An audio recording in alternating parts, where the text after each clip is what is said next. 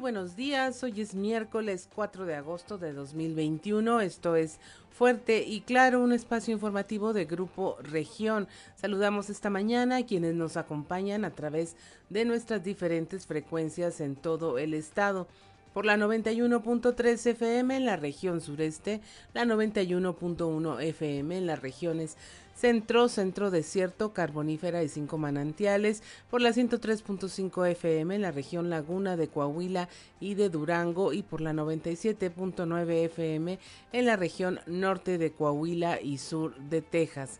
Un saludo también a quienes nos siguen a través de las redes sociales por la página de Facebook Región Capital Coahuila. Mi nombre es Claudia Olinda Morán y estos son los titulares de hoy.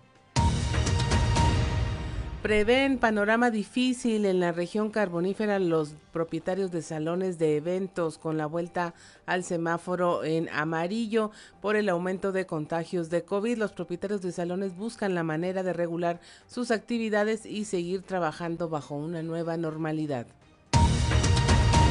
Más de 1.500 empleos se han perdido por falta de liquidez en AMSA, al comentar que cerca de 200 empresas han sido las más afectadas por falta de pagos de altos hornos e incluso han cerrado. El presidente de Canacintra Monclova, Alejandro Loya, dijo que se tienen más de 1.500 empleos perdidos. Celebra el obispo emérito de la diócesis de Saltillo, Monseñor Francisco Villalobos, 50 años de episcopado. Este martes ya se celebró con una misa en la Catedral de Santiago. Adulto mayor se quita la vida, son ya 72 suicidios en la región sureste. Esto, bueno, la persona de 72 años fue encontrado por eh, su hijo con el que vivía desde hace unos años luego de que terminó su relación. Se presume que lo mantenía en una fuerte depresión haber terminado una relación amorosa que lo llevó al suicidio. El exigir certificado de vacunación contra COVID-19 por parte de las industrias a sus trabajadores en la región sureste solo complicará la dinámica laboral, así lo consideró el presidente de la Asociación de Industriales y Empresarios de Ramos Arizpe, Mario Hernández Saro. Ante el cambio del semáforo epidemiológico a color amarillo en Coahuila, instituciones como la Asociación Ver Contigo, dedicada al apoyo a niños y jóvenes con discapacidad visual, se encuentran a la espera de instrucciones de la Secretaría de Salud para definir su formato de atención en el arranque del ciclo escolar 2021-2022. Luego de fallecer ayer martes por complicaciones derivadas del COVID-19 a la edad de 83 años, este miércoles familiares y amigos del exalcalde de Ramos Arizpe, Roberto Gutiérrez, Gutiérrez Morales, le darán el último adiós en una capilla ubicada al norte de Saltillo.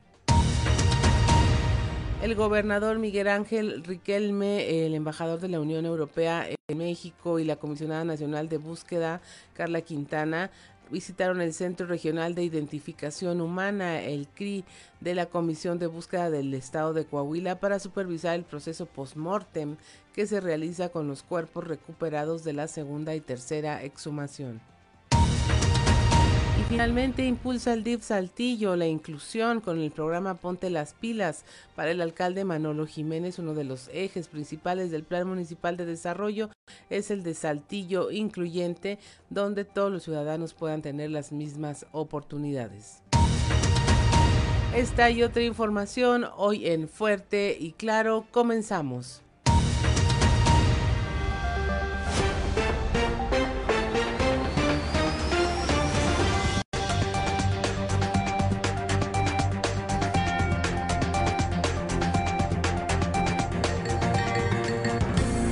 Es Fuerte y Claro. Transmitiendo para todo Coahuila. Fuerte y Claro. Las noticias como son. Con Claudio Linda Morán y Juan de León.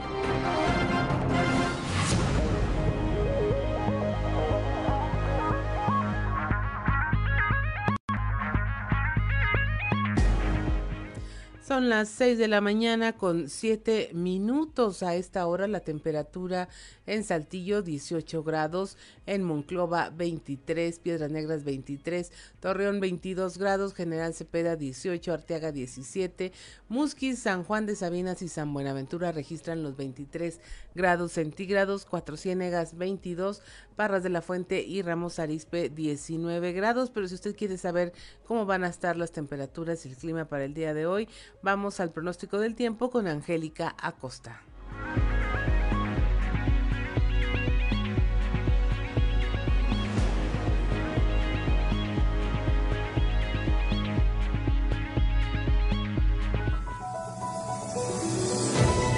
El pronóstico del tiempo con Angélica Acosta.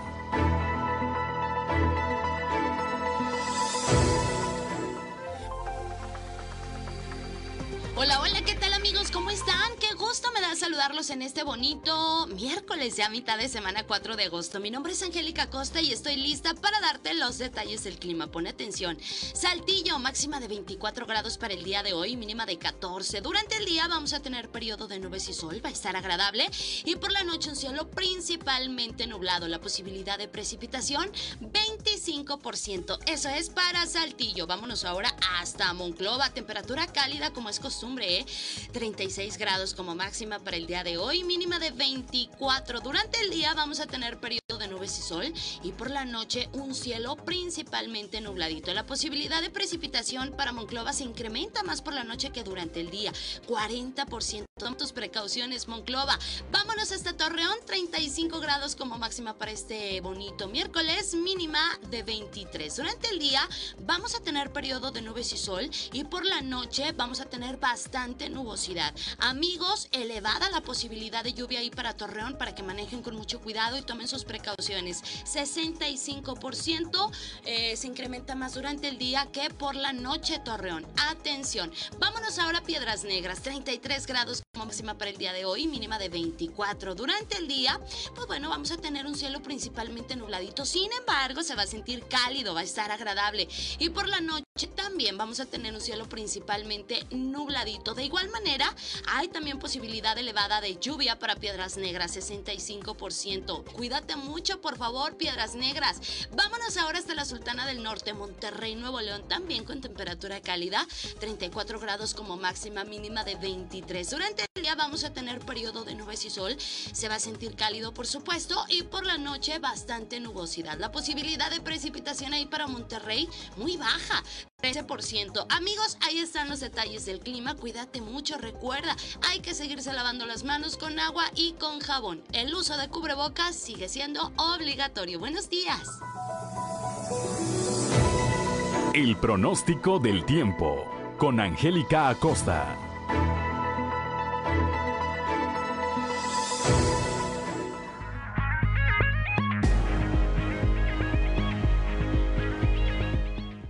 6 de la mañana con 10 minutos. Hoy es miércoles 4 de agosto, pero si usted quiere saber qué ocurrió un día como hoy, vamos a las efemérides con Ricardo Guzmán.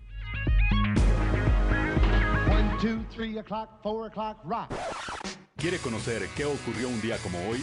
Estas son las efemérides con Ricardo Guzmán.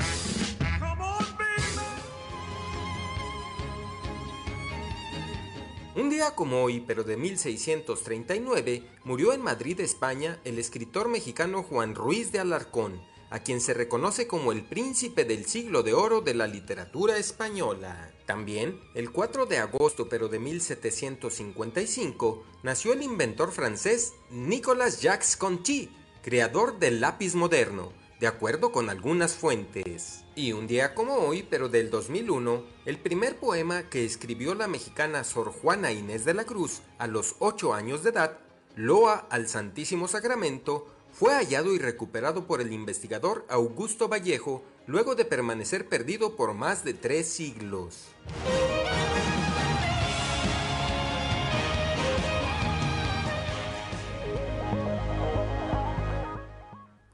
6 de la mañana con 12 minutos y mire en el santoral de hoy se celebra quien se llame Juan María, Eleuterio, Eufronio y Aristarco.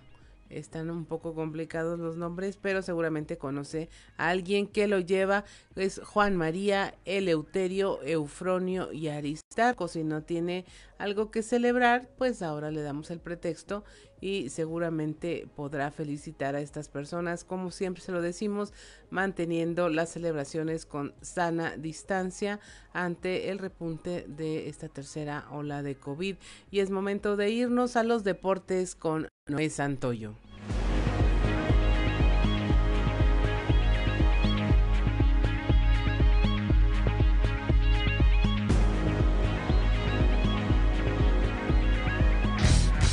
Resumen Estadio con Noé Santoyo.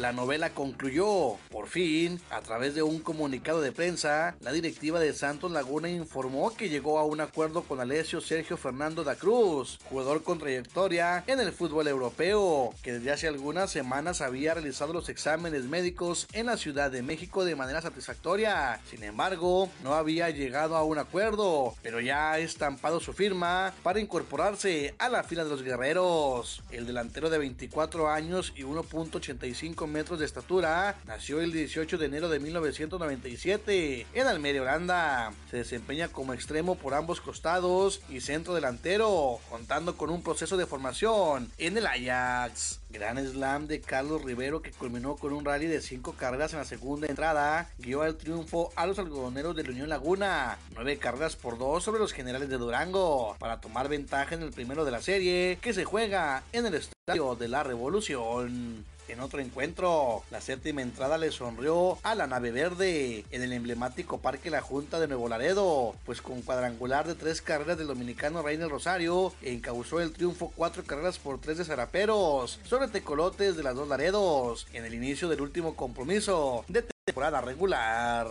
En cambio, una tarde de ensueño tuvieron los cañones regiomontanos, quienes en combinación de una sólida serpentina, encabezada por el pitcher abridor Elvis Araujo, guió a los sultanes de Monterrey a vencer a Cederos de Monclova por pizarra de 11 carreras a 4 en el primer juego de la serie en el estadio de béisbol Monterrey, manteniendo las aspiraciones de los de la Sultana para meterse a la postemporada. La Liga MX anunció medidas contra el Atlético San Luis luego de que del empate ante Querétaro se presentara la aparición del grito homofóbico, así como incidentes en las tribunas del estadio Alfonso Lastras. El partido de la jornada 2 del torneo Apertura 2021 se vio empañado también por una presunta agresión contra el portero queretano Washington Aguirre, quien acusó que lo golpearon con hielos lanzados al terreno de juego. La sanción es una multa económica y aviso de veto. No todo está perdido para la selección olímpica de fútbol porque hay un juego por la medalla de bronce. Nada despreciable viendo la actuación de la delegación. Hasta el momento México cosecha tres medallas, todas ellas de bronce. La posibilidad de sumar una cuarta presea no puede ser demeritada y esa es la opción que aún tiene la selección varonil de fútbol este próximo viernes contra los nipones, quienes ya vencieron al Tri dos goles por uno en estos Juegos Olímpicos. México y Japón se enfrentarán por el tercer lugar este próximo viernes 6 de agosto a las 6 de la mañana, tiempo del centro de México. Brasil y España se verán las caras en la gran final. Resumen Estadio con Noé Santoyo.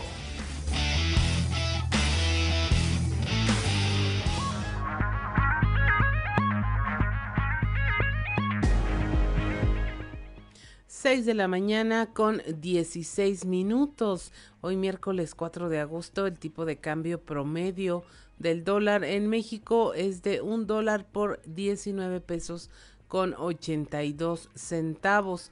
19 con 82 a la compra, 19 con 59 a la venta, 20 pesos con 5 centavos. Y es momento de irnos a un resumen de la información nacional.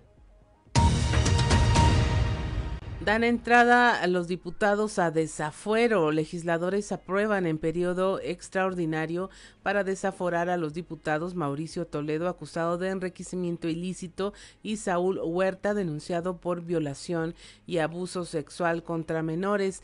El dictamen se aprobó con 13 votos a favor y solo dos en contra. Sin embargo, la comisión no dio fecha para que el Pleno vote como un juzgado de procedencia, es decir, que pueda dar ya entrada a este proceso de si se desafueran o no ambos diputados federales. Es la cuarta ocasión en que se intenta ejercer acción para retirar el fuero a ambos diputados, pues la Comisión Permanente del Congreso de la Unión ya había aprobado convocar a un periodo extraordinario, pero sin que se incluyera este proceso de desafuero. El 97% de hospitalizados por COVID no se vacunaron. Esto lo informó el subsecretario de Prevención y Promoción de la Salud, Hugo López Gatel. En conferencia de prensa señaló que el 3% restante son personas que tienen alguna enfermedad que causa inmunodepresión y que eso contribuye a que no tengan toda la efectividad de la vacuna. Indicó también que en el país se han vacunado ya 48 millones de personas. Distribuidores de gas LP realizan paro por aplicación de precios máximos. Esto en al menos nueve estados del país, entre los que se incluyen Puebla, Querétaro, San Luis Potosí, la Ciudad de México, el Estado de México, Veracruz, Hidalgo, Tlaxcala y Morelos. Estos realizan un paro contra la aplicación de precios máximos impuestas por el gobierno federal. El gremio gasero difundió un comunicado en el que señala, con base en una reunión realizada con distintas agrupaciones, que se hace la invitación de no salir a laborar el día ah, de ayer debido a que no se cuenta con las condiciones operativas necesarias ante esta directriz de emergencia para el bienestar del consumidor. Desaparecen en Sonora 10 miembros de la comunidad yaqui. Llevan tres semanas sin encontrar rastro alguno. 15 personas salieron el 14 de julio de la comunidad yaqui de Loma de Bacum en el sur de Sonora con rumbo a un rancho conocido como Agua Caliente, unos 85 kilómetros al norte de esta localidad. Ahí recogerían algunas cabezas de ganado que llevarían a su comunidad para una fiesta tradicional y no volvieron a saber, no se volvió a saber de ellos desde entonces. Descubren un narcotúnel en Mexicali, Baja California. Este túnel transfronterizo fue descubierto por militares y agentes de la Guardia Estatal en una zona llamada Mexicali Caléxico y rescataron a seis trabajadores que permanecían en cautiverio para la construcción y operación de este trasiego de droga hacia los Estados Unidos. El pasadizo tiene alrededor de 80 metros de longitud y 16 metros de profundidad y su construcción inició a principios del año para usarlo en el tráfico de drogas. La noche del lunes, alrededor de las 11 de la noche, un hombre pidió auxilio a un convoy militar y acusó que una célula del crimen organizado lo tenía en cautiverio junto con otras cinco personas, todos ellos originarios de eh, Guerrero y fue de esta forma como se detectó la boca del narcotúnel en una casa en la calle, en una calle de la colonia Santa Clara y la salida está en las inmediaciones del centro comercial Las Américas a dos kilómetros ya en el puerto fronterizo de la capital de Baja California en Caléxico. Son las 6 de la mañana con 20 minutos, estamos en Fuerte y Claro.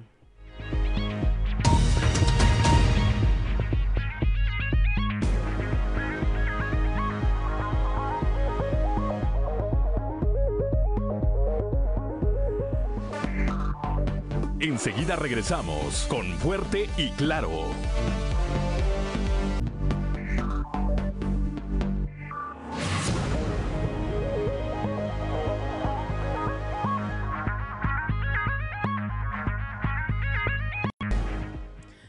6 de la mañana con 24 minutos. Continuamos en fuerte y claro. La temperatura en Saltillo 18 grados, 23 grados en Monclova y Piedras Negras, 22 grados en Torreón, 18 grados General Cepeda, Arteaga 17 grados, 23 grados centígrados en Musquis, San Juan de Sabinas y San Buenaventura, Cuatro Ciénegas registra 22 grados de temperatura, Barras de la Fuente y Ramos Arispe, ambos municipios registran 19 grados centígrados, pero es momento de irnos a nuestro recorrido informativo por todas las regiones de Coahuila. Iniciamos aquí en la región sureste, donde el obispo emérito Monseñor Francisco Villalobos celebró eh, este martes sus 50 años de episcopado eh, con una misa en la Catedral de Santiago. Los detalles de la información con nuestra compañera Leslie Delgado.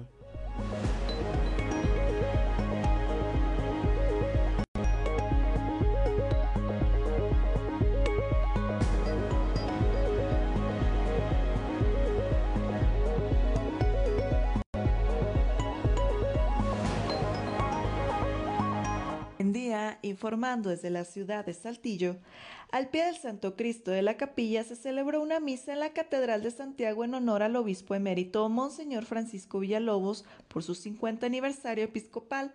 El centenario sacerdote estuvo acompañado por la comunidad diocesana, integrado por presbíteros, vicarios y laicos, además de sus familiares y saltillenses que han estado presentes en la vida pastoral de don Francisco.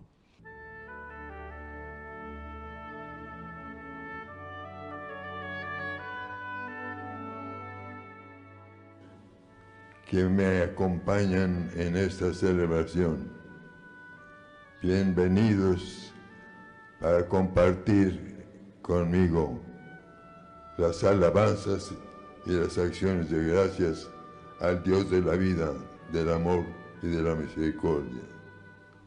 Gracias al cúmulo de hermanos sacerdotes que me acompañan en esta santa celebración. Y todos ustedes, los invitados de manera especial para acompañarme en este día, les saludo con todo afecto y les agradezco de corazón su presencia y su participación. Doy gracias y lo quiero hacer por toda la vida ¿eh?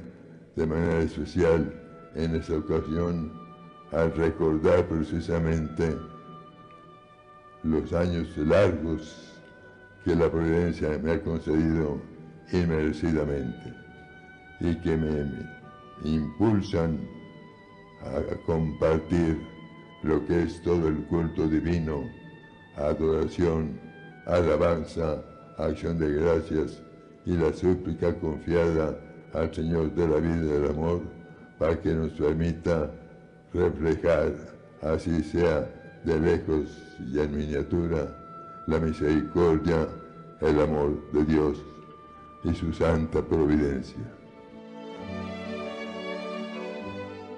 Agradezco la intervención y deseo que tengan un excelente día.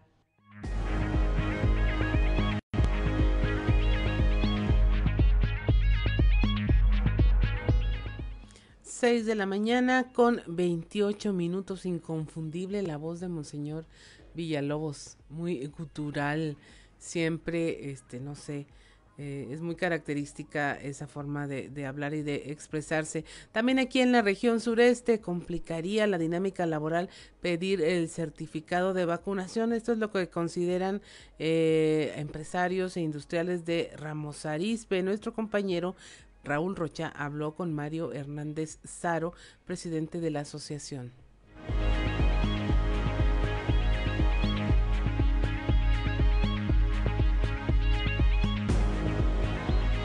¿Qué tal compañeros? Buenos días. Esta es la información para el día de hoy.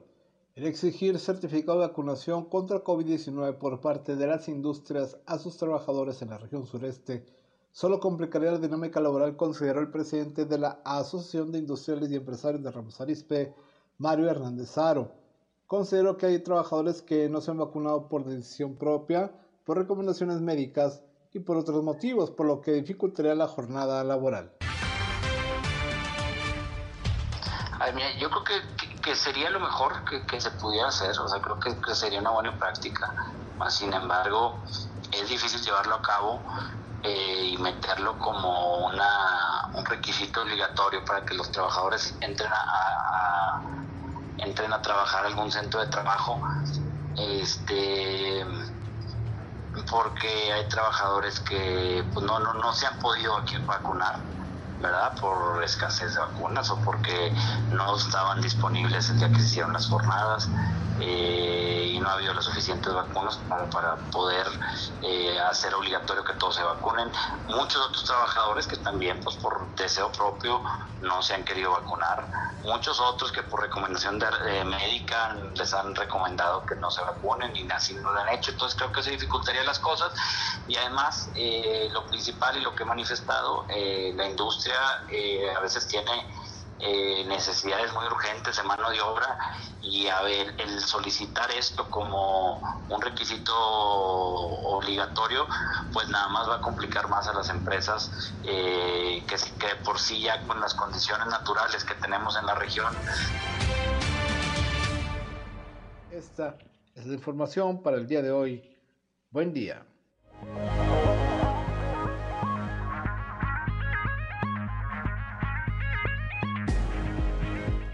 6 de la mañana con 30 minutos. Nos vamos ahora a la región Laguna, donde ya los organismos de la sociedad civil están esperando indicaciones sobre qué hacer, cómo retomar sus actividades. Tal es el caso de la asociación Ver Contigo, que está dedicada al apoyo de niños y jóvenes con discapacidad visual, pues que también están esperando el cómo se van a reactivar eh, la educación y la instrucción y capacitación que reciben a través de esta asociación. Eh, nuestro compañero Víctor Barrón nos tiene los detalles. Thank you.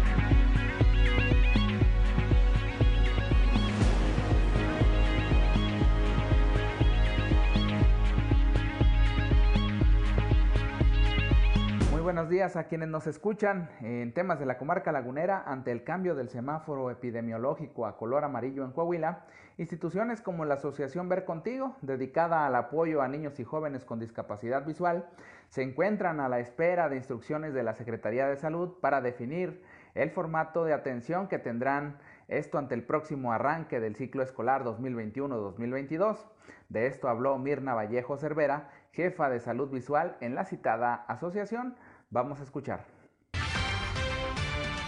Ahora que pudimos venir híbrido, pues tuvimos que evaluar a cada eh, usuario para ver las necesidades y de qué manera íbamos a modificar la planeación, cómo venían de ese año y medio de estar trabajando en casa. Entonces sí, tuvimos que hacer adaptaciones y ver quiénes urgía que vinieran presencial y quiénes podían continuar de alguna manera virtual y a lo mejor una vez al mes venir a ver contigo. Y es la manera que se ha estado adaptando el programa. Entonces, ahorita que estamos en semáforo amarillo, pues nos vamos a sentar a platicar de qué manera vamos a iniciar, porque esta semana vamos a estar en capacitación. Los chicos entran el 26 o el 30 de agosto. Sí, porque casi siempre iniciamos con el ciclo escolar. Entonces, dependiendo de eso, vamos a ver, de acuerdo a cómo vayamos este, siendo informados por salud y por el gobierno, eh, de qué manera vamos a trabajar. Entonces, es continuar con algo que ha sido un éxito para para nosotros dentro de Ver Contigo en este, en este nuevo modelo de adaptación, pero esperemos que todo continúe de la mejor manera para no afectar o incrementar casos de COVID. Dijo Mirna Vallejo que en este proceso de adaptación de las terapias al modelo híbrido han jugado un papel muy importante por una parte, los padres de familia colaborando desde casa y también el personal de Ver Contigo, que en los meses de pandemia ha mantenido la atención para que los niños con discapacidad visual continúen sin interrupción cada una de las etapas de su desarrollo. Esto es todo en la información. Desde La Laguna reportó Víctor Barrón. Un saludo a todo Coahuila.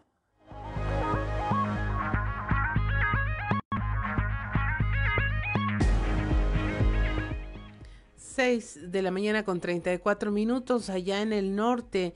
La pandemia pues está obligando a los papás a comprar solo los útiles escolares básicos, a pesar de que se entregaron ya listas con todo lo que se iba a ocupar. Eh, Laura Villa, administradora de una papelería local, pues lo que dice es que hay mucha incertidumbre y por lo tanto prudencia sobre qué comprar o no para el regreso a clases. Eh, yo me imagino que también, por ejemplo, el área de los uniformes, habrá mucha gente que esté desdeñando estas compras eh, por lo pronto, ¿no? Tenemos el reporte con nuestra compañera Norma Ramírez.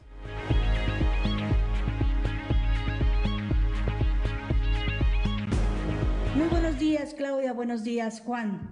Esta es la información, a pesar de que los estudiantes están por retornar a las clases y en donde las escuelas con antelación les entregaron las listas de útiles escolares, la pandemia ha afectado económicamente a los padres de familia, los cuales están adquiriendo los productos básicos como cuadernos, lápices, borradores y plumas, pero de manera individual. Lo anterior lo dio a conocer Laura Villa, administradora de una papelería local, quien indicó que existe mucha incertidumbre por parte de los padres de familia de cómo realizarán y van a regresar sus hijos el próximo ciclo escolar, si será en línea, presencial o híbrido. Esta es la información. familia, aún todavía no sabemos quién regresa o cómo van a regresar. Muchos van a regresar híbrido. Entonces, ahorita los padres de familia prácticamente se están surtiendo de lo que es cuadernos, lápiz, plumas, borradores, lo más básico, por si regresan a casa o si van a ir a escuela. Como, como negocio, ¿cómo les ha repercutido? Pues bastante, porque digo, nosotros el negocio es la papelería, pero como tenemos otras áreas en las que trabajamos, ¿verdad? Hay venta de una cosa o de otro, pero en lo que es papelería, pues sí ha bajado desde el año pasado hasta ahorita.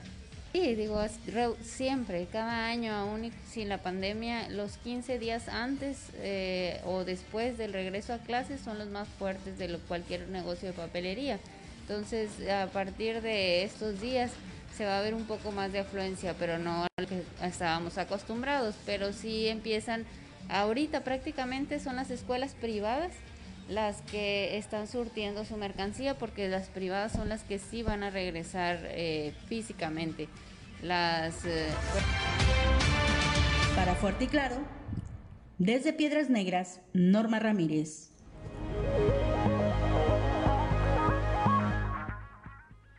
6 de la mañana con 37 minutos. También aquí en la región sureste, un adulto mayor se quitó la vida. Ya suman eh, 72 suicidios en la región. El reporte con nuestro compañero Christopher Vanegas.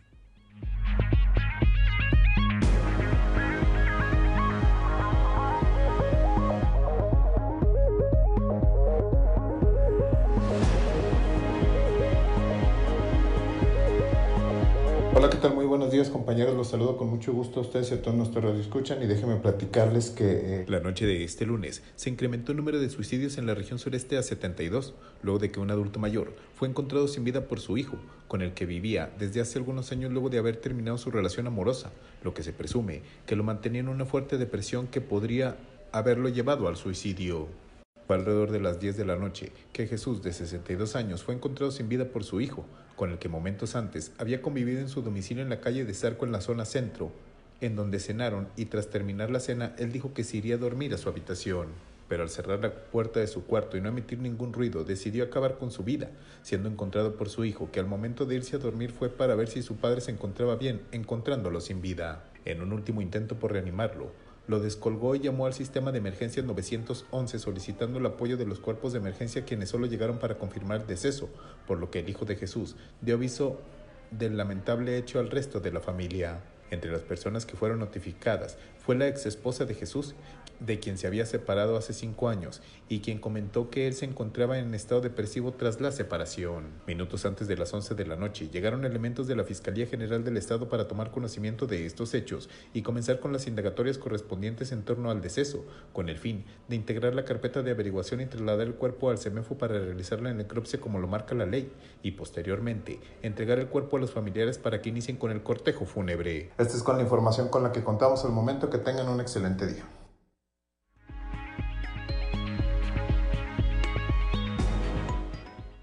6 de la mañana con 39 minutos. Y mire, estábamos haciendo un recuento de las medidas que se están tomando de los acuerdos por parte del Subcomité Técnico Regional COVID-19 Sureste. Y nada más para recordarle, eh, así como a nivel nacional se dijo que el noventa y tantos por ciento de las personas que actualmente están hospitalizadas es no se han vacunado, en Coahuila somos el 84% de las personas que están hospitalizadas y que no han recibido la vacuna. Se está haciendo un exhorto a los jóvenes, al menos aquí en la región sureste, de entre 18 y 29 años, para que ya se registren en la plataforma a fin de recibir la vacuna y que eh, están esperando que lleguen las, las dosis a la brevedad para comenzar con la vacunación de este sector de la población. También se prevé bueno, efectuar activaciones en sitios estratégicos a la ciudad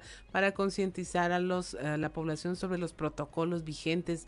No salga sin su cubrebocas, no baje la guardia. Son las 6 de la mañana con 40 minutos. Estamos en Fuerte y Claro.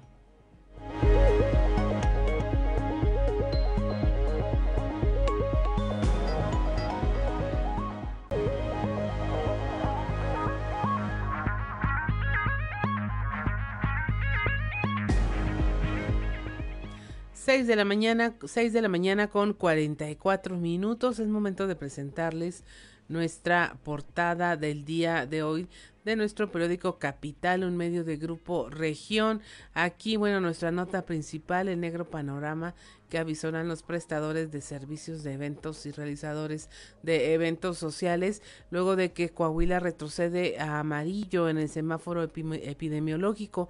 Los propietarios de salones ya adelantaron un panorama difícil, pues si ya se tenían aforos de 50% y una recuperación económica lenta, volver a cerrar sería un fuerte golpe y lo que están haciendo es un llamado a extremar las precauciones para evitar que aumente el número de contagios. También le tenemos en la, nota de la crisis en AMSA que ha costado ya más de 1.500 empleos por la falta de liquidez en la acerera y estamos hablando de que afectaciones a más de 200 empresas. Suman 72 suicidios en la región sureste. Ahora fue un hombre de 60 eh, años de alrededor de 60 años, quien se quitó la vida en, uno, en un domicilio aquí en Saltillo. Se suman ya 72 suicidios. También le, le traemos la celebración del obispo Francisco Villalobos en su 50 aniversario de ordenación episcopal. Estuvo acompañado junto con integrantes de la diócesis, familiares y amigos feligreses, así como los obispos Hilario González y Raúl Vera. Le hablamos también de los avances en la identificación de restos humanos. Estuvo aquí el embajador de la Unión Europea y la comisionada nacional de búsqueda Carla Quintana, quien junto con el gobernador Miguel Riquesme supervisaron el proceso postmortem que se realiza con los cuerpos recuperados de la segunda y tercera exhumación eh, que se ha hecho aquí en el estado. En cuanto a temas locales de aquí de la capital del estado, impulsa el DIF Saltillo la inclusión con el programa Ponte las pilas, que es una bolsa de trabajo para personas que tienen alguna discapacidad. Y ahora es momento de irnos a ver qué se escucha en los pasillos.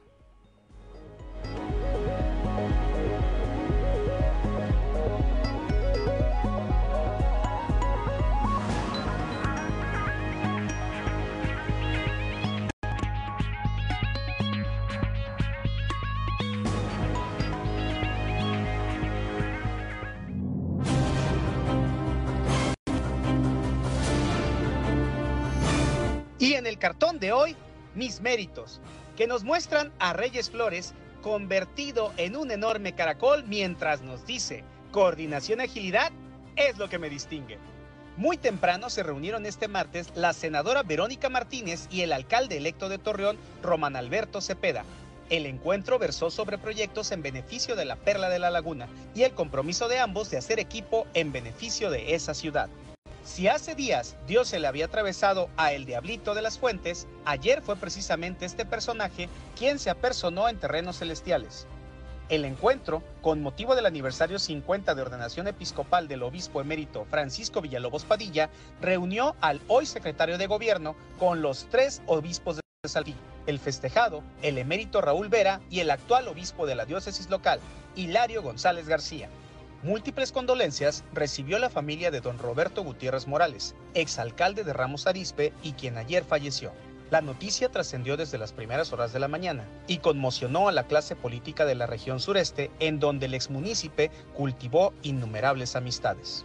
Importante distinción de la que fue objeto el fiscal general del Estado, Gerardo Márquez Guevara, a quien en el marco del Día Mundial contra la Trata de Personas, la organización internacional Voices Against Trafficking le otorgó el galardón Voices of Courage Awards en Washington, D.C.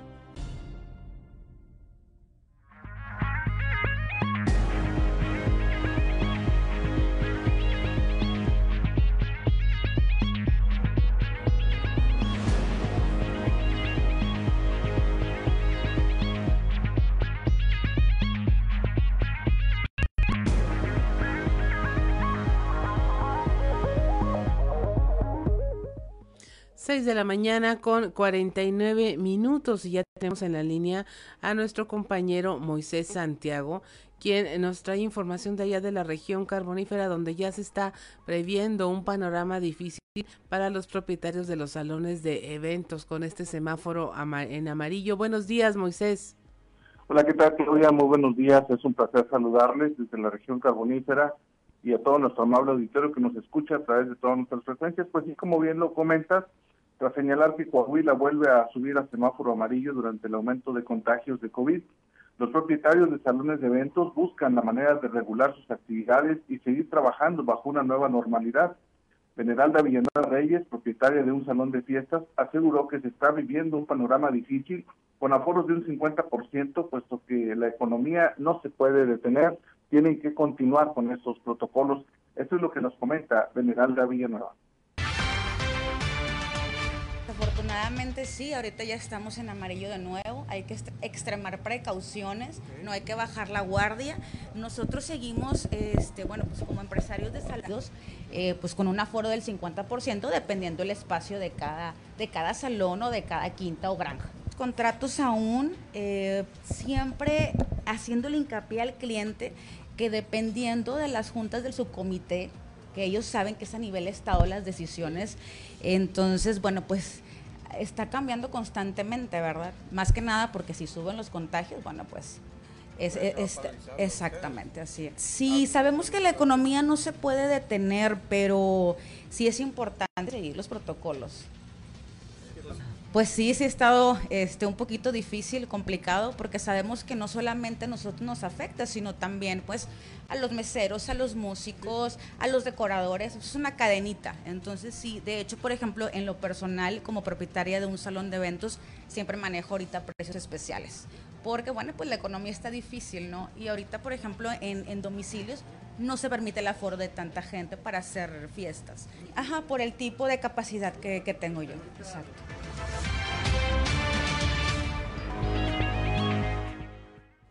6 de la mañana con 51 minutos, así es Moisés, pues se eh, avisora difícil la situación, una situación que apenas pues estaba recuperando. Oye, y en otro, en otro orden de ideas, eh, está el reporte de esta mujer desaparecida, Claudia Romelia Jaime Cantú, aparentemente desaparecida en Agujita, municipio de Sabinas, el 22 de julio y tengo entendido de que hay malas noticias respecto a su localización. Así es, así todavía se logró una localización de un, cuerpo, un cadáver que, que, estaba por ahí en, un, en una situación de ya en estado de descomposición y después de realizar una investigación bueno, se logra identificar estos restos eh, localizados en un camino contiguo a un fraccionamiento campestre a espaldas de una gacera en la avenida Cuauhtémoc, esto en Sabinas, y pues ya la fiscalía señala que se trata de la señora Claudia Romelo, Romelia Jaime Cantú.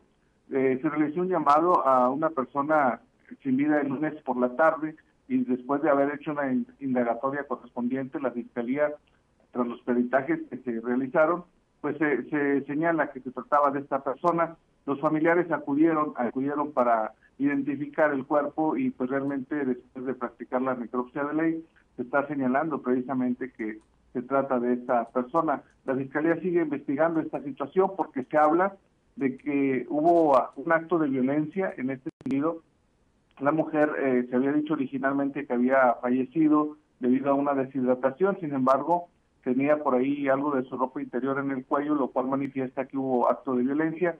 Y la Fiscalía pues ya investiga, investiga esta situación para ver si hay algún responsable de los hechos eh, ocurridos. Claudia. Se, se habla entonces ya de feminicidio. Exactamente, estaríamos hablando de un feminicidio en la carbonífera. Eh, la Fiscalía está investigando a todas las personas que tuvieron contacto pocos días antes de que se desapareciera y de esa manera pues tratar de llegar a una investigación correspondiente y ver si, hay alguien implicado en esta situación. Sí, porque se hablaba también de un padecimiento eh, de, salud mental, esquizofrenia, ansiedad, depresión, que podría estar ligada a su desaparición, pero definitivamente la forma en que le encontraron pues ya está dando otros signos, además de la enfermedad emocional que pudiera cursar. Así es, efectivamente sí padecía de, algún problema semejante a lo que mencionas, pero ya la Fiscalía después de investigar y haber encontrado el cuerpo en esa situación, pues está manifestando que se trata de un feminicidio.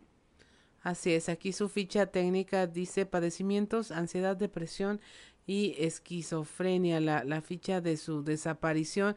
Y en efecto desaparición en, en agujita el día 22 y finalmente pues hay este hallazgo que pues seguramente no dejará de impactar a la comunidad eh, en la región. Y pues definitivamente otro crimen más que se tiene que investigar.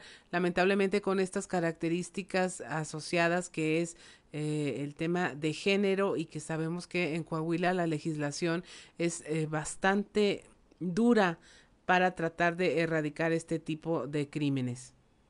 Así es, así es, se está llevando una investigación, se mantiene abierta la carpeta porque se estará tratando de llegar al fondo de esta situación. Ayer el delegado de la Fiscalía, Luis Ramírez Guiller, señalaba ante medios de comunicación que ya tienen por ahí pues una indagatoria con los familiares y personas que pocos días antes de su desaparición tuvieron algún contacto con ellos. Así es, pues muchas gracias Moisés por el reporte, que tengas una excelente jornada. Claro que sí, Claudia, es un placer saludarles desde la región carbonífera, su amigo y servidor Moisés Santiago. Que tengan un excelente día. 6 de la mañana con 55 minutos, estamos en Fuerte y Claro, regresamos.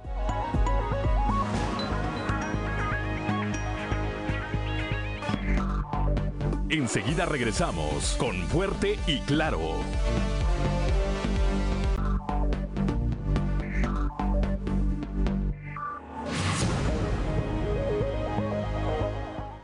6 de la mañana con 58 minutos, la temperatura en Saltillo 18 grados, en Monclova 23 grados, Piedras Negras 23, hay 22 grados en Torreón, General Cepeda registra 18 grados, Arteaga 17, Musquis, San Juan de Sabinas y San Buenaventura registran 23 grados centígrados, Cuatro Ciénegas 22 grados, Parras de la Fuente 19 y Ramos Arispe también 19 grados centígrados y continuamos con la información. Eh, ya allá en la región centro, bueno, esta falta de liquidez por parte de la empresa AMSA ha afectado a más de 1.500 empleos y cerca de 200 empresas, esto por la falta de pagos por parte de Altos Hornos de México. Eh, Alejandro Loya, presidente de Canacintra Monclova, eh, está asegurando que, bueno, de estos 1.500 empleos perdidos, además tienen otras afectaciones que nos estará comentando nuestra compañera Guadalupe Pérez allá en la región centro. Buenos días, Guadalupe. Muy buenos días, excelente día. Y sí, efectivamente, en la entrevista con mi titular de Canacintra, pues sí habla de un panorama difícil, siguen esperando pagos y a pesar de que ya se habría reportado hace unos días que por fin arrojó los primeros buenos resultados Altos Hornos en ganancias, pues eh, no ha sido como que suficiente para pagar lo que se debe a algunas empresas que les prestan servicio y en promedio 200 ya han cerrado o están en riesgo de cierre y esto ha generado alrededor de más de 1.500 empleos perdidos por esta situación donde pues las empresas no han podido ya sostener esta crisis. Sin embargo, hay otras, eh, digamos, eh, eh, empresas que no han, no han tenido esa suerte. Y entonces, en ese, en ese sentido, sí hemos solicitado que, que de alguna manera nos, este, nos, vayan, nos vayan poniendo en la lista, ¿verdad?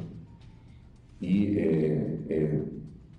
pero esta, esta, digamos, esta situación es un poquito compleja.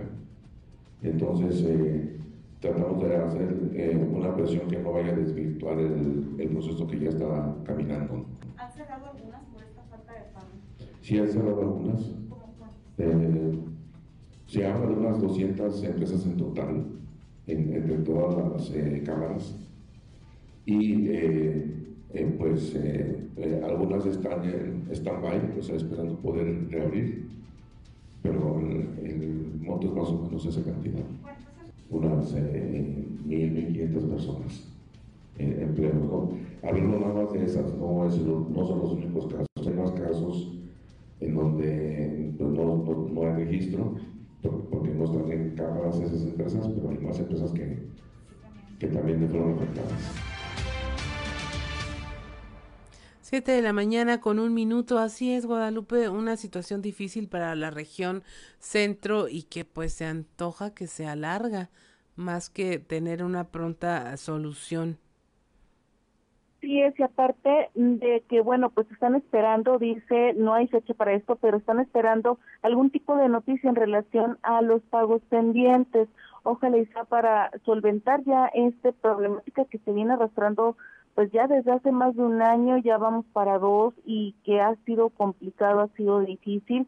Si bien Altos Hornos está tratando de cumplir, abonando y a la vez eh, adquiriendo nuevos servicios y pagándolos eh, en el momento para evitar eh, encrudecer más esta deuda que tiene, pues no ha sido suficiente. Estas empresas pues ya eh, la están padeciendo demasiado y por ello el efecto también de afectación que ha tenido en la pérdida de empleo.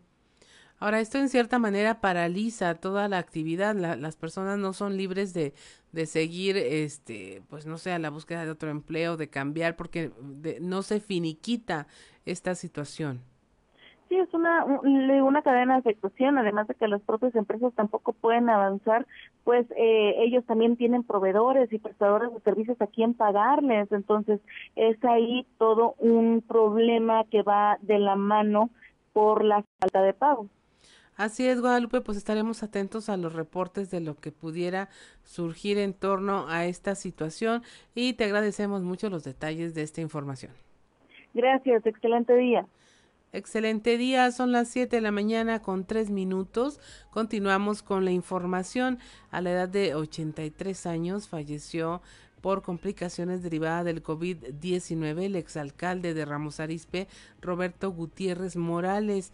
Él fue alcalde en el trienio del 2000 al 2002 y durante su administración se llevaron a cabo obras como la Alameda de Ramos Arizpe y la reconstrucción de la plaza frente a la presidencia municipal. El, el actual alcalde, José María Morales, nos habla de esta pérdida.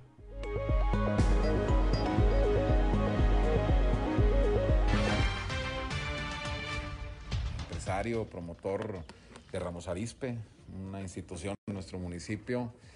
Hace poco tiempo, hace aproximadamente tres semanas, pude saludarlo y, vaya platicar, intercambiar siempre palabras con él, era muy satisfactorio. Nunca escatimaba en su consejo, don Roberto.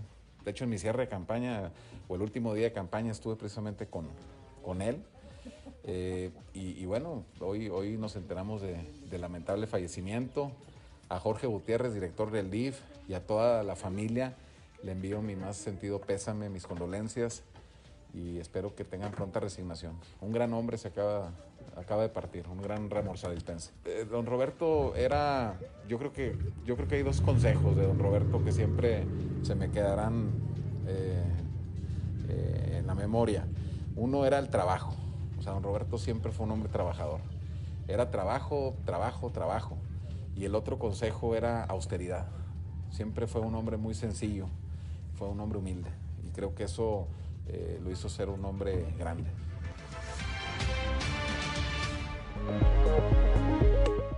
Siete de la mañana con cinco minutos y bueno, por un lado se está pugnando porque los jóvenes se registren para vacunarse. Se habla de que hay una espera para que lleguen las siguientes dosis de vacunas, pero también pues ya dejaron sin vacunas a ramos arispenses eh, que están en característica de rezagados en la en, en este proceso de vacunación.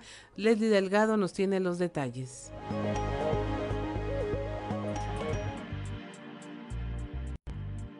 Decenas de ramos arispenses de población rezagada acudieron desde las 5 de la mañana a la jornada de vacunación anti-COVID-19 que se realiza en la escuela primaria Ingeniero Eufrasio Sandoval. Sin embargo, al lugar no llegó ni el biológico ni ningún representante federal para la inmunización, lo que causó molestia entre los ciudadanos. Cabe señalar que en la fila esperaban ser vacunados personas de 30 a 39 años quien se supone recibirían la primera dosis, así como mayores de 40 a 60 años que no alcanzaron la aplicación de la segunda dosis en sus jornadas correspondientes. Ante este hecho, los ramos arispenses expusieron que anteriormente el INSABI había tomado conocimiento de la población rezagada que no pudo ser vacunada, por lo que optaron por citarlos este martes, pero el gobierno federal los dejó planteados sin emitir una explicación al respecto. En este sentido, no es la primera ocasión que esta sede ubicada en el municipio de Ramos Arizpe tiene problemas para realizar las jornadas de vacunación, puesto que ya habían denunciado la falta de atención por parte de la delegación federal al dejarlos esperando bajo los rayos del sol. Informó para el Grupo Región Leslie Delgado.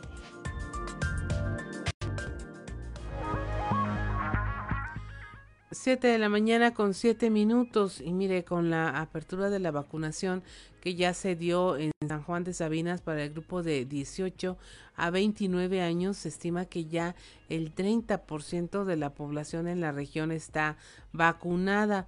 El jefe de la jurisdicción sanitaria 03 David Alejandro Musi Garza señaló que se cuenta ya con esta estadística de que uno de cada tres ya fue vacunado, pero aunque, y agregó que aunque no hay una fecha, se esperaría entonces poder abarcar ya el siguiente bloque de edad que sería de los 12 a los 17 años.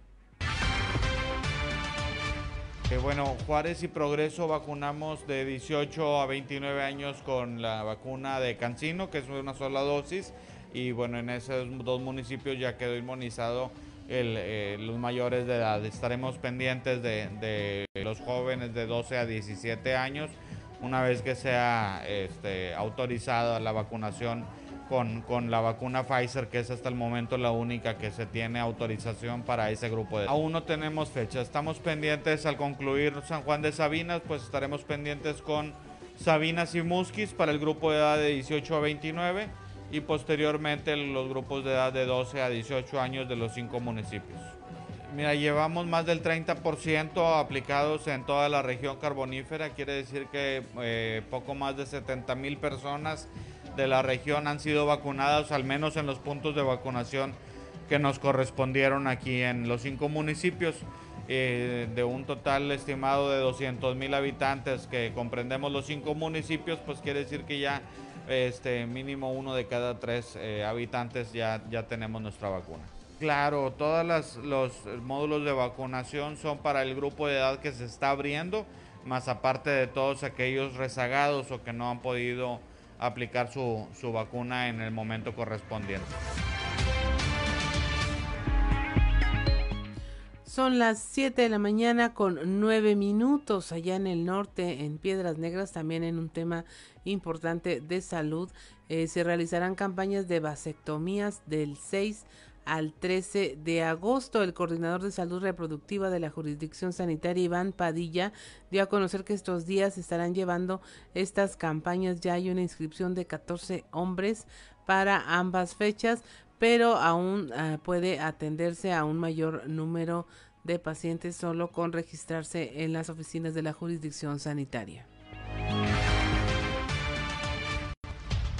Nuestra jornada de vasectomía que estamos tratando de realizar cada mes, este mes también eh, no es la excepción.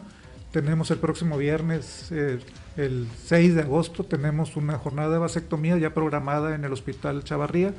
Eh, ya tenemos a nuestros pacientes que van a participar en dicha jornada y pues esperemos que, que acudan y que se, se beneficien con esta acción.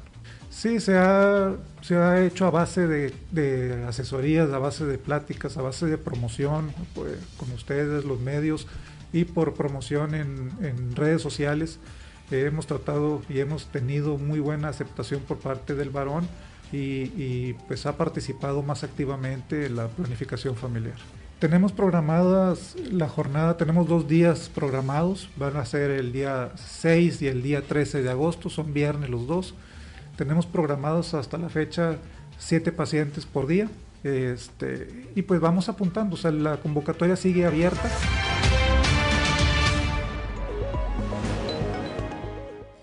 Siete de la mañana con 11 minutos. Y mire, el cambio del semáforo uh, de verde al amarillo ha traído consecuencias para todas las actividades, entre ellas los eventos sociales aquí en Coahuila. Vamos a estar, vamos a platicar en, un momento más con Nidia Esquivel, quien, es coordinadora de proveedores de eventos sociales de Coahuila, Provec en su capítulo sureste. Usted ya la conoce, en otras ocasiones hemos hablado y ahora nos va a poner al tanto de qué se puede esperar durante este segundo alertamiento. Buenos días, Nidia. Hola, buenos días. ¿Cómo bueno, pues escuchándote y conversando sobre este tema, ¿qué nos puedes decir al respecto? ¿Va a haber cambios? ¿Va a haber afectaciones? ¿Qué se puede esperar durante esta segunda etapa de alertamiento del semáforo amarillo? Sí, mira, gracias. Eh, en estas dos semanas eh, anteriores, a, pues como todos ya sabemos, ha ido incrementando los contagios y pues como consecuencia eh, la hospitalización y esto nos afecta en cuestión a la capacidad hospitalaria. Nosotros hemos tenido muy claro desde un inicio que todos los sectores este que nuestros límites definen están definidos por la capacidad hospitalaria. De esta manera eh, nosotros tenemos marcado que al llegar al 60% de la ocupación se nos empiezan a aplicar restricciones en cuestión a la operación de los eventos. Así es. Eso es, ajá, eso es lo que estamos esperando. Digo, bueno, ojalá no suceda, pero pues realmente eso es lo que lo que pasaría. No hay, al menos no nos han anunciado y de hecho no hay ninguna intención de un cierre eh, de, de labores que sabemos que sería un golpe tremendo para otra vez toda la industria. Pero sí, sí nos han pedido muchísimo reforzar todas las medidas eh, y pues hacer cumplir, ¿no? Hacer cumplir todos los, los protocolos y todo lo que tenemos marcado. Ahora, la, la, etiqueta social cambió, ahora incluso se puede hasta desinvitar a las personas ante una situación de este tipo. ¿Cómo, ¿Cómo están haciendo ustedes para que la gente tenga la confianza de realizar sus eventos y saber si se puede cancelar o no, si se aplaza, eh, qué ocurre con las políticas de, devoluciones, no devoluciones ahí, a qué se tiene que estar atento porque las condiciones, pues en definitiva, no dependen al 100% de los prestadores de servicios. Definitivamente. Sí, como, como bien lo dices, la etiqueta social eh, ha sido un poco más flexible sí, creo que la gente, en cuestión a los invitados, han entendido muy bien el tema de que eh, los aforos han estado cambiando. En nuestra región no ha sido tan drástico como a nivel nacional, que han cortado este de plano a cerrar o de plano de bajar un no sé, un 70% a un 30, que estamos hablando de bastante gente. Pero sí, eh, los clientes también han entendido que este, pueden seguir haciendo su evento.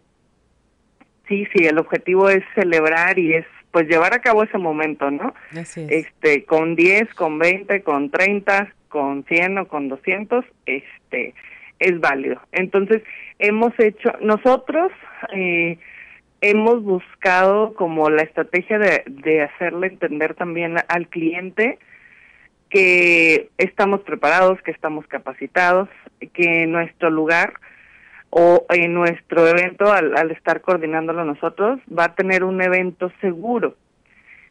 Nosotros hacemos el 50%, pero el otro 50% lo hacen ellos.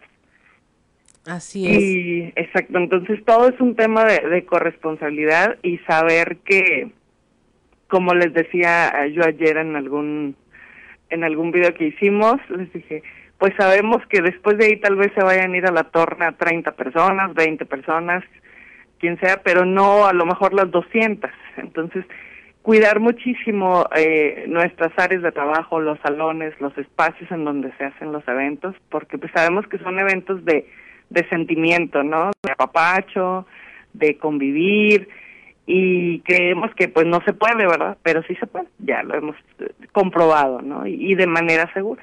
Así es. Ahora, ¿cómo, eh, ¿cuál es la parte más difícil de, de, lidiar con el tema de las medidas sanitarias? Porque vemos que sí están los protocolos, eh, los, los eh, quienes atienden esos eventos están protegidos, usan caretas, guantes, eh, está el, el control sanitario al entrar, pero en algún momento cuando hay consumo de alcohol involucrado, de repente se puede tornar difícil controlar la parte de la sana distancia, poder controlar el baile. ¿Qué es lo que han notado ustedes? ¿Dónde es más difícil eh, aplicar o mantener estas medidas sanitarias? Sí, mira, esa es una muy buena pregunta. Eh, la verdad es que yo creo que si me, en lo personal, en la parte del área de la pista de baile, estábamos, venimos acostumbrados de poder tomar, comer en la pista de baile mientras cantas a todo pulmón y estás ahí. Y pues una de las restricciones que tenemos es no poder hacer eso.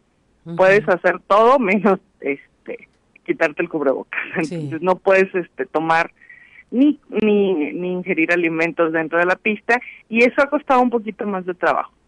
Este, la parte de la, de la sana distancia hemos entendido perfectamente eh, lo que tienes que hacer y como somos ambientes controlados realmente porque son núcleos de amigos y familiares. Si tú vas a una boda, pues no no saludas, si, si, es de 100, pues saludarás a lo mejor a 20 o a 10, ¿no? Tu mesa, los amigos, pero no saludas a las 100 personas.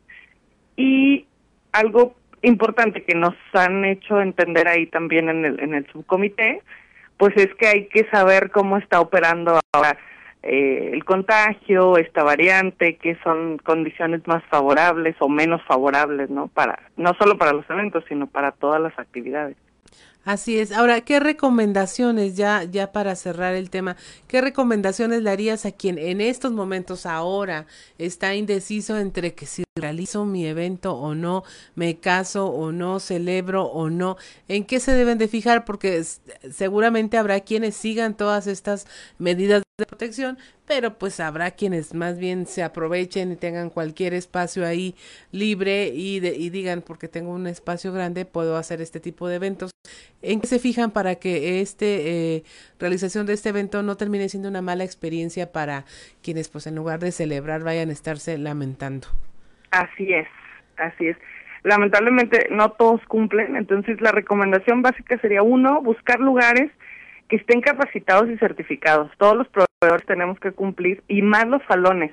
Tienen que salones o los espacios que se rentan este tienen que cumplir con un certificado de salón de eventos responsable.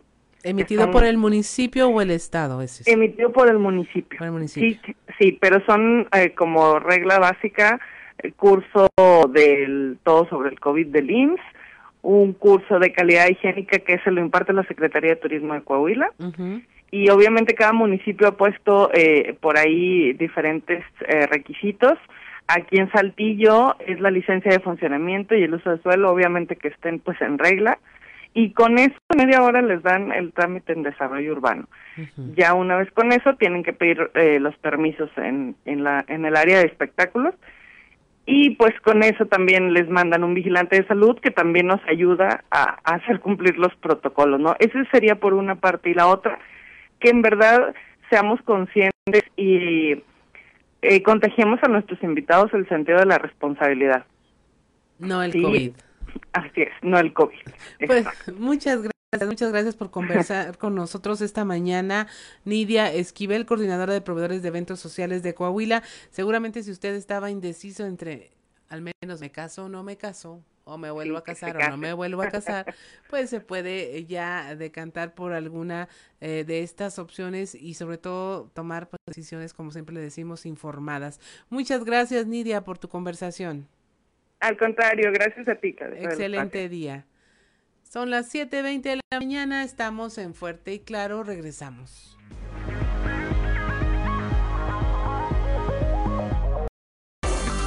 Seguimos en Fuerte y Claro.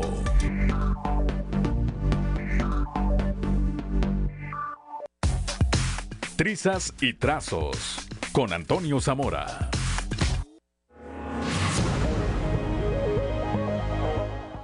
7 de la mañana con 24 minutos. Usted ya lo escuchó, es el momento de irnos y charlar eh, con don Antonio Zamora.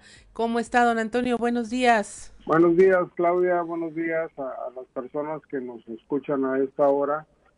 Eh, fíjate que lo que te voy a platicar, Claudia, sucedió el día de ayer.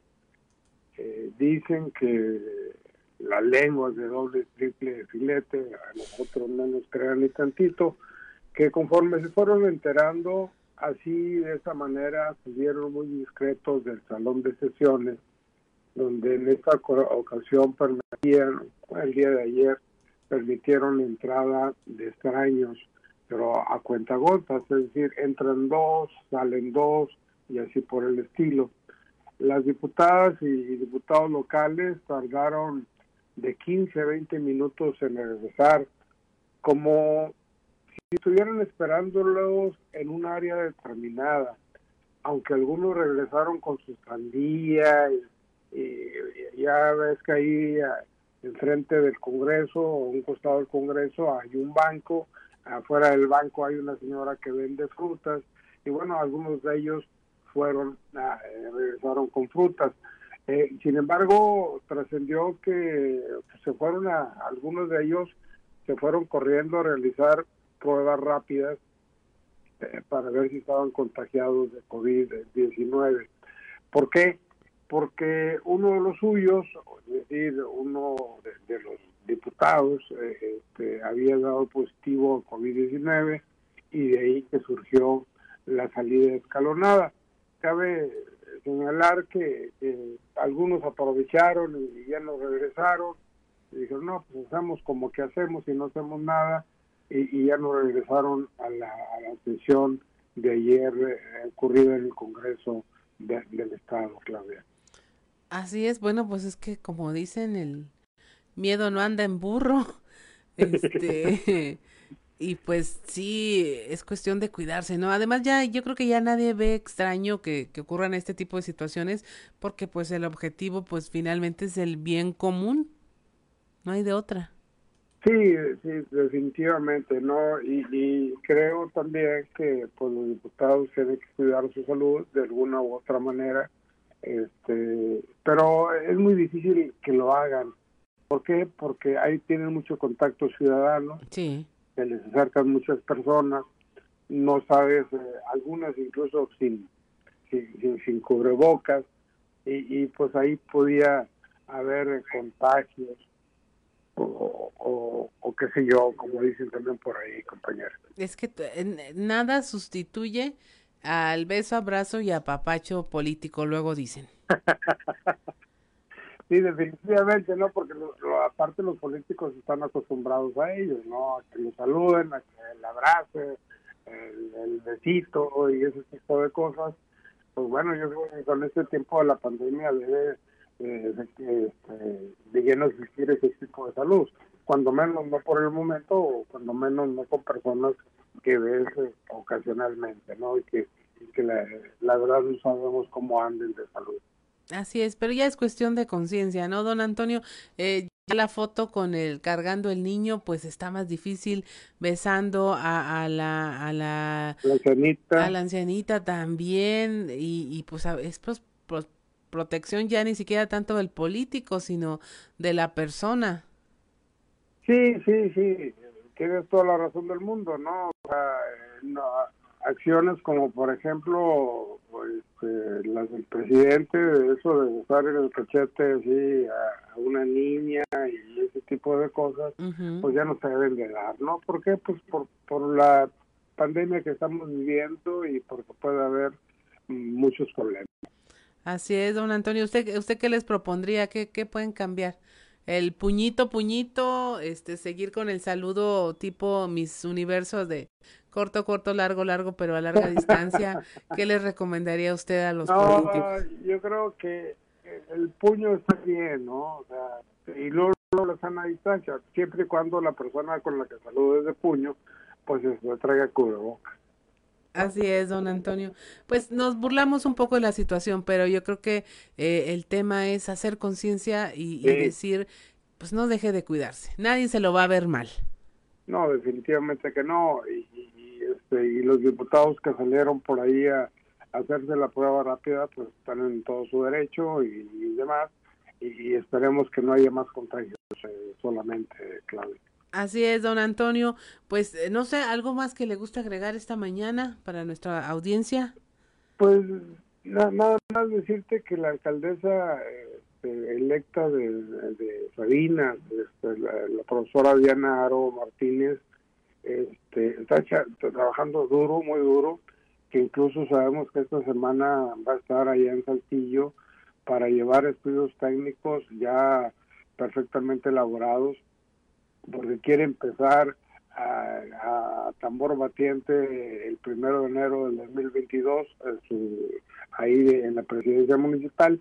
Y algo muy interesante es de la de una reunión que sostuvo con el doctor Rogelio Montemayor donde le explicaron a, la profesora eh, cómo está el asunto del carbón y ese tipo de cosas porque hay que recordar que una algo de lo que se ha dicho eh, Claudia que, es que en la región carbonífera llegó el tiempo de diversificar, de la diversificación industrial y parece que en ese motivo, en ese, en ese asunto, pues está la, alcaldesa electa de, de Sabina.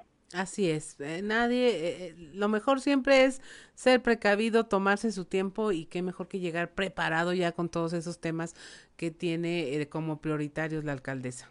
Así es. Muchas gracias, don Antonio Zamora. Un, un, placer escucharle y conversar esta mañana con usted. Nos estaremos escuchando el día de mañana. Hasta mañana, Claudia. Hasta mañana. Siete de la mañana con 31 minutos. Continuamos con la información. El gobernador Miguel Riquelme eh, Solís, el embajador de la Unión Europea en México, Gutiérrez Miñot, y la comisionada nacional de búsqueda Carla Quintana Osuna visitaron el Centro Regional de Identificación Humana, el CRI, de la Comisión de Búsqueda del Estado de Coahuila para supervisar el, el proceso post-mortem que se realiza con los cuerpos recuperados de la segunda y tercera exhumación que, como usted sabe, se realizó en territorio coahuilense.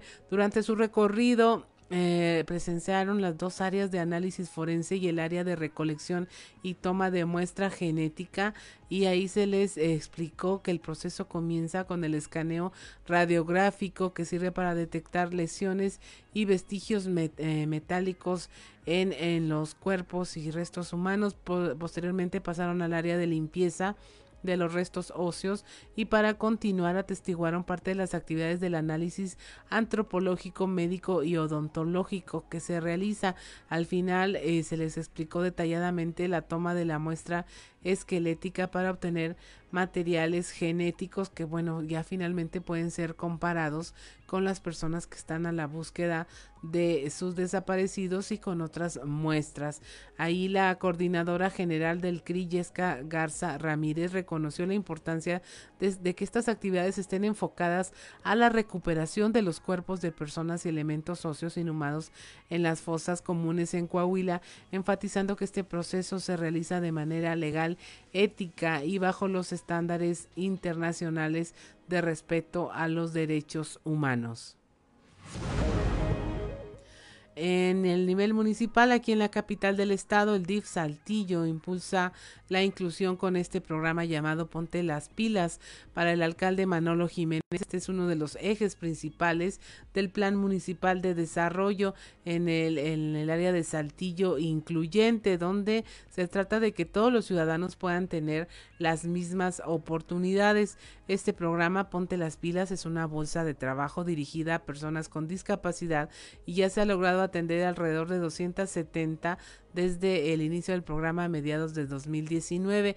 Este año, mm, dio a conocer Liliana Salinas Valdés, presidenta del organismo, se han firmado convenios de colaboración con muchas empresas como por Warner, Male, Inari y Daimei, el restaurante La Guasabeña y Bodega Ahorrera para seguir impulsando las buenas prácticas en materia laboral. Ya se suman a ellas Guarderías del Norte, GNP, Daimei, Mave, Male, Merco y comedores industriales que ya se habían integrado a estas campañas. Recientemente en las instalaciones del DIF Saltillo se realizó el, reclutamiento de personas con discapacidad por parte de la empresa MAVE y se ha trabajado con la Universidad Autónoma de Coahuila para la realización del estudio llamado VALPAR que evalúa las aptitudes, actitudes, temperamento y habilidades de la persona con discapacidad para compartir su perfil laboral con otros perfiles de puestos que se ofrecen.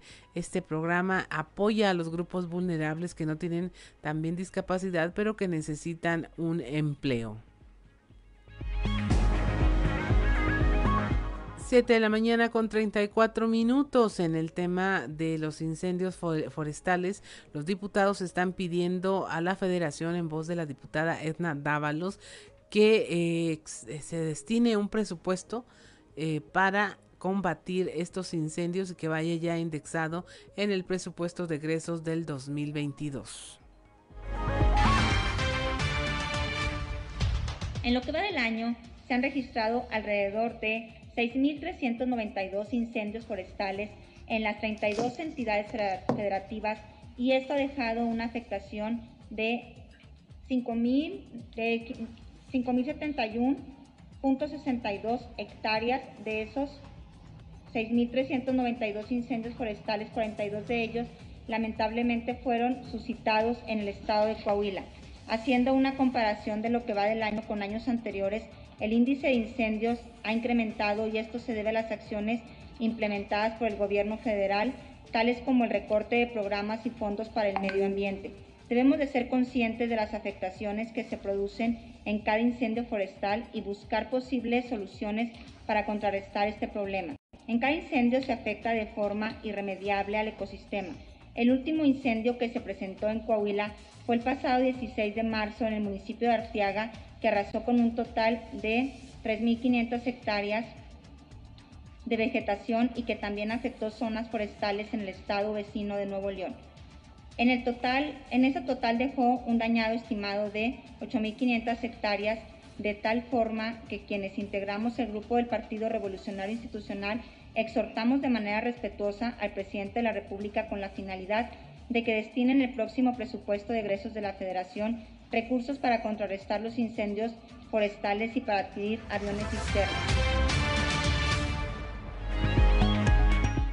7 de la mañana con 36 minutos. En este mismo orden de ideas, el diputado del PRI, Álvaro Moreira Valdés, bueno, también lanzó un, un exhorto para, la que, para que la federación establezca mecanismos para ejercer recursos ante daños por fenómenos naturales pero este, en este caso también eh, que tienen que ver con eh, las políticas y programas para la prevención, auxilio, recuperación y apoyo a la población en situación de desastre pues dice este fue necesario un punto de acuerdo para la unidad de política y control presupuestario de la Secretaría de Hacienda y Crédito Público, así como la Coordinación Nacional de Protección Civil de la Secretaría de Seguridad y Protección Ciudadana para que emitan estas disposiciones sobre qué hacer cuando ya ya se esté en una situación de desastre.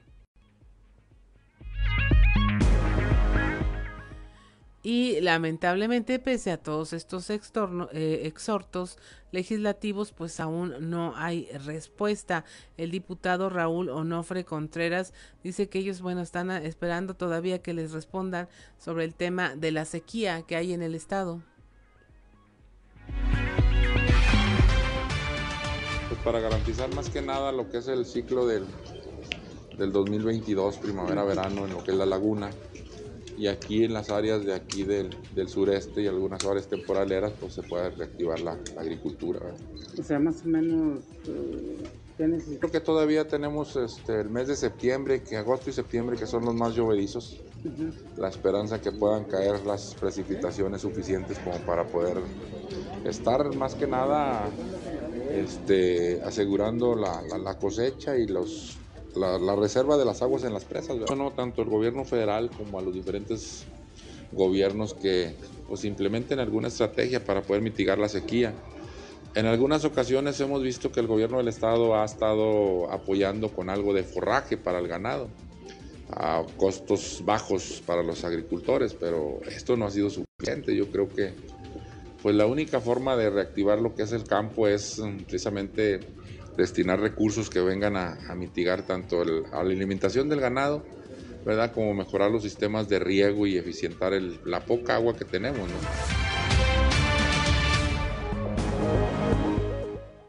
Siete de la mañana con 39 minutos. Ya la temperatura en Saltillo 18 grados, en Monclova 23, Piedras Negras 23 grados, en Torreón 22, General Cepeda 18 grados, en Arteaga 17 grados centígrados, Musquis 23 grados, San Juan de Sabinas también 23 grados, San Buenaventura 23 grados, Cuatro Ciénegas 22 grados centígrados, Parras de la Fuente y Ramos Arispe registran eh, a esta hora de la mañana 19 grados centígrados. Son las 7:40 de la mañana ya. Soy Claudia Olinda Morán y estamos en Fuerte y Claro.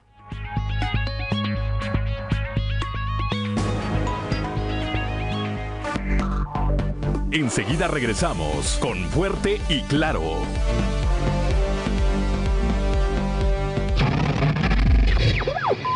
Región 91.3.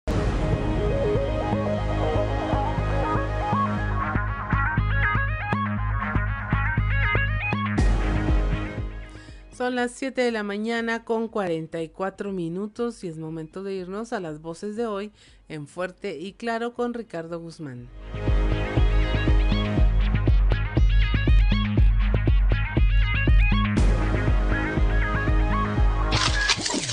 Lo dijeron fuerte y claro en región sureste. Monseñor Francisco Villalobos Padilla, obispo emérito de Saltillo, celebró 50 años de episcopado. Bienvenidos a compartir conmigo las alabanzas y las acciones de gracias al Dios de la vida, del amor y de la misericordia.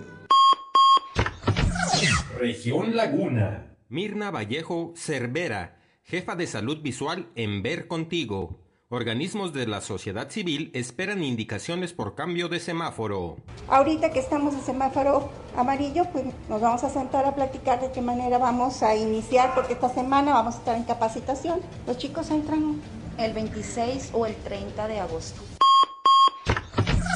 Región Centro. Alejandro Loya, presidente de Canacintra Monclova. Más de 1.500 empleos se han perdido por falta de liquidez de AMSA. ¿Han cerrado algunas por esta falta de pago? Sí, han cerrado algunas. Eh, se habla de unas 200 empresas en total, en, entre todas las eh, cámaras, unas eh, 1.000, 1.500 personas. Región Carbonífera. Veneralda Villanueva Reyes, dueña de un salón de fiestas, prevé en panorama difícil propietarios de salones de eventos con el semáforo amarillo. Sí, sí ha estado este, un poquito difícil, complicado, porque sabemos que no solamente a nosotros nos afecta, sino también pues a los meseros, a los músicos, a los decoradores, es una cadenita. Región Norte. Laura Villa, administradora de una papelería. Pandemia obliga a papás a comprar solo los útiles escolares básicos. Ahorita los padres de familia prácticamente se están surtiendo de lo que es cuadernos, lápiz, plumas, borradores, lo más básico. Las voces de hoy en fuerte y claro.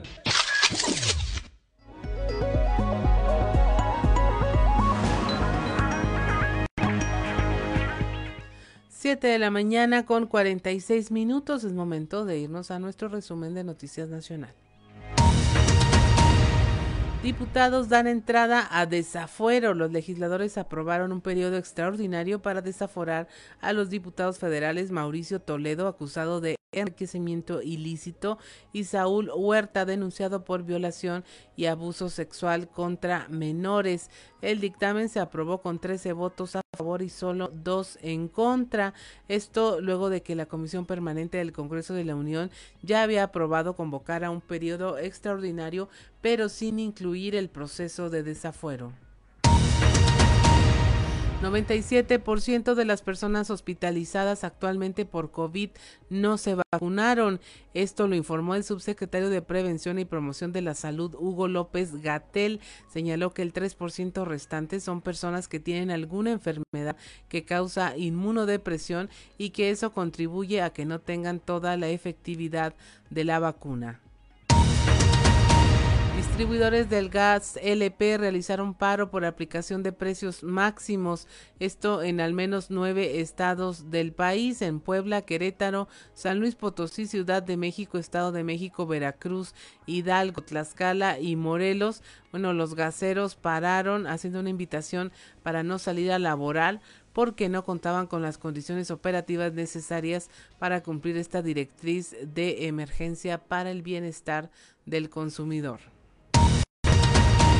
Desaparecen en Sonora 10 miembros de la comunidad Yaqui. Llevan tres semanas sin encontrar rastro alguno de ellos. El 14 de julio, 15 personas salieron de la comunidad Yaqui Loma de Bacum en el sur de Sonora con rumbo a un rancho a unos 85 kilómetros del lugar, donde recogerían algunas vacas que llevarían a su, a su comunidad para la fiesta tradicional que iniciaba ese día. Sin embargo, nunca volvieron y desde ese día no se tiene noticia de su paradero. Descubren un narcotúnel en Mexicali, Baja California.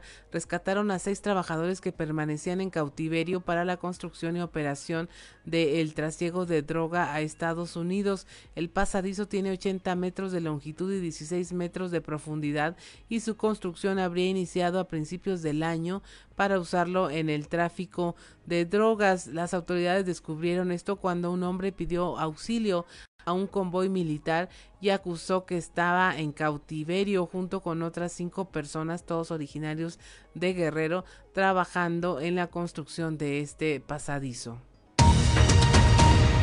Para General Motors, la producción de pickups en México y Estados Unidos por escasez de chips, el fabricante automotriz General Motors tendrá que parar de nuevo la producción a partir del próximo, de, durante dos semanas hasta el 16 de agosto. La medida afecta a las plantas de montaje en Estados Unidos y en Silao, Guanajuato, en México, donde se producen los modelos Chevrolet Silverado y GMC Sierra, dos de los vehículos más populares de esta compañía.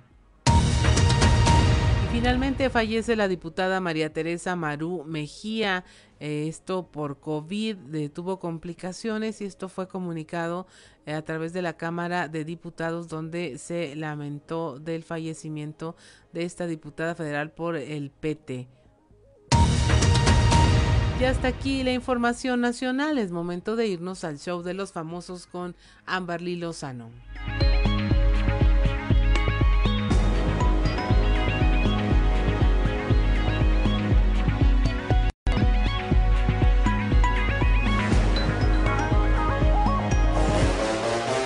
El show de los famosos con Amberly Lozano.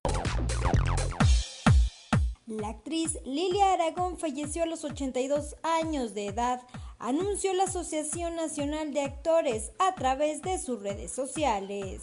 Con más de 55 años de trayectoria en cine, teatro y televisión, Lilia Aragón fue una de las actrices más importantes de nuestro país, reconocida de manera internacional gracias a a sus actuaciones en cintas de los años 70 y 80.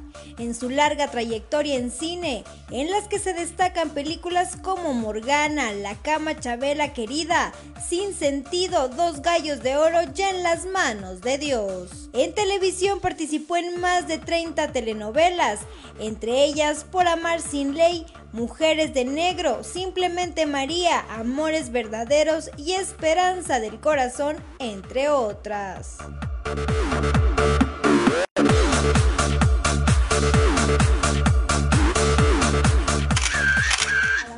López revela el motivo por el que fue vetada de Televisa. Adamari López ha logrado construir una exitosa carrera como conductora para la televisión hispana en Estados Unidos pero antes de trabajar para la cadena Telemundo, la famosa participó en varias telenovelas mexicanas. La presentadora del programa Hoy Día recordó la vez que fue vetada de Televisa, esto luego de que la famosa fuera seleccionada para interpretar el personaje de Verónica Castro de joven en la telenovela Pueblo Chico, Infierno Grande. También mencionó que todo el proyecto se vino abajo luego de que TV Azteca transmitiera la telenovela Señora Tentación, protagonizada por Lucía Méndez y en la que participaron varios actores puertorriqueños. como si se tratara de algo negativo. La famosa quedó fuera del proyecto en Televisa. Le pidieron que se retirara. Aparecer en la otra cadena te convertía automáticamente en una especie de persona no grata. Esa experiencia me hizo bajar de las nubes con un solo trueno. Lloré muchísimo, contó en entrevista.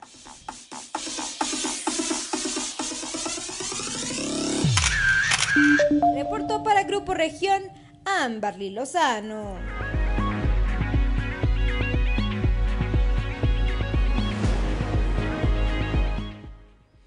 7 de la mañana con 53 minutos. Es momento de despedirnos ya y agradecerle por toda su atención en este espacio informativo donde le presentamos pues el contenido que se genera en todas las regiones del estado en voz de nuestros reporteros. Le damos las gracias a nombre de nuestro compañero Juan de León por habernos acompañado y como siempre se lo decimos, tome decisiones informadas. Nos gusta traerle temas de conversación para que se lleve usted a su mesa y lo platique con su familia y que a la hora de tomar una decisión pues esté enterado de qué es lo que se dice y qué es lo que hay al respecto y la recomendación como siempre bueno vea las diferentes opciones así igualito que como cuando va a adquirir algún bien producto o servicio para usted o su familia donde checa precios verifica garantías eh, ve eh, la no sé la calidad de los productos asimismo consuma los contenidos y la información